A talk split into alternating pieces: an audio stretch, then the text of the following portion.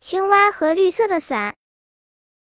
小青蛙感到很沉闷，它在绿草丛中散步，就像人们在森林里散步一样。你好啊，乌龟先生！小青蛙看见一只乌龟，你急急忙忙的要到哪去？瞧你背上都累出汗来了。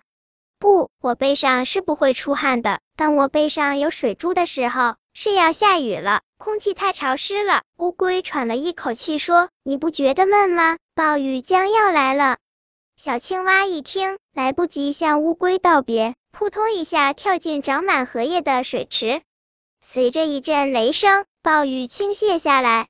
正要出门的小灰兔看见大雨发愁了，但它推开门就发现一片大荷叶。这不是一把挺好的伞吗？他打着伞收白菜去了。正要出门的小松鼠看见大雨发愁了，但他看到树下有一片大荷叶，这不是一把挺好的伞吗？他打着伞去采蘑菇了。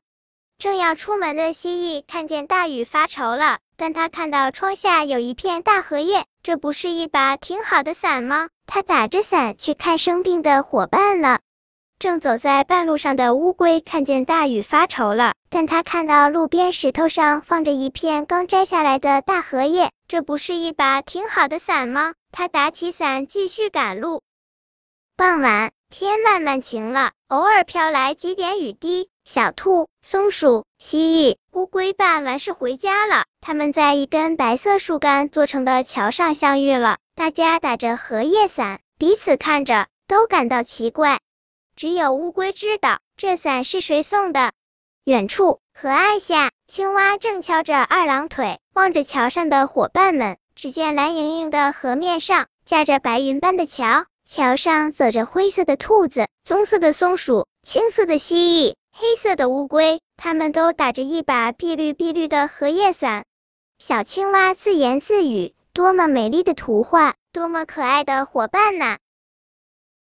本篇故事就到这里，喜欢我的朋友可以点击订阅关注我，每日更新，不见不散。